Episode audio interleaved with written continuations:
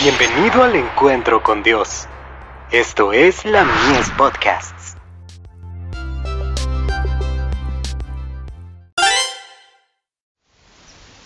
Cada día con Dios. Cristianos resplandecientes. Porque todos vosotros sois hijos de luz e hijos del día. No somos de la noche ni de las tinieblas.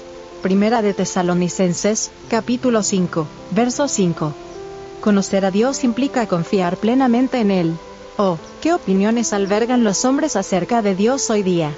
Los hombres necesitan una restauración que los ponga en correcta relación con Dios y consigo mismos. Es tan difícil que los hombres aprecien sus propios motivos y juzguen correctamente su propio espíritu. Es tan difícil que los hombres reconozcan francamente y con todo el corazón, como David, he pecado, he manifestado un espíritu diferente del de Cristo. Los hombres que han ejercido mayor poder en nuestro mundo, han vivido a la luz reflejada por la luz del Calvario. Sus confesiones surgieron de corazones llenos de pesar por causa de sus errores y equivocaciones. No hicieron valer su bondad, su inteligencia y su habilidad delante de Dios. Dijeron en cambio, no tengo nada que ofrecerte, solo me aferro de tu cruz. Los cristianos ciertamente se oponen a la ostentación, en la medida que lo son, se revisten de humildad, y esta gracia los convierte en una luz que contrasta con las tinieblas. Si somos cristianos, no trataremos de conseguir que los hombres nos alaben y nos exalten, ni seremos inducidos a abandonar la obra por dinero o por alabanzas. Los cristianos no abandonarán su puesto de deber. Jesús dice, Vosotros sois la luz del mundo.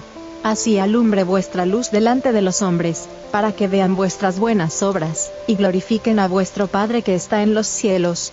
Mateo 5, versos 14 y 16. Hay quienes observarán el ejemplo y sentirán la influencia de una vida cristiana consecuente. Jesús no induce al cristiano a que se esfuerce con el fin de resplandecer, sino que simplemente deje que su luz resplandezca sobre el mundo mediante rayos claros y distintos. No ocultemos la luz. No la escondamos pecaminosamente. No permitamos que la neblina y los miasmas del mundo la eclipsen. No la escondamos debajo de la cama o de un almud, sino pongámosla en un candelero para que alumbre a todos los que están en casa. No nos esforcemos para exaltarnos con el fin de resplandecer, ni nos escondamos en una cueva como Elías cuando se desanimó, en cambio, salgamos, pongámonos junto a Dios, y resplandezcamos. Dios nos intima a resplandecer, para que la luz disipe las tinieblas morales del mundo. Seamos la sal que le da sabor a la vida de los hombres. Manuscrito 40, del 3 de noviembre de 1890, La visión en Salamanca.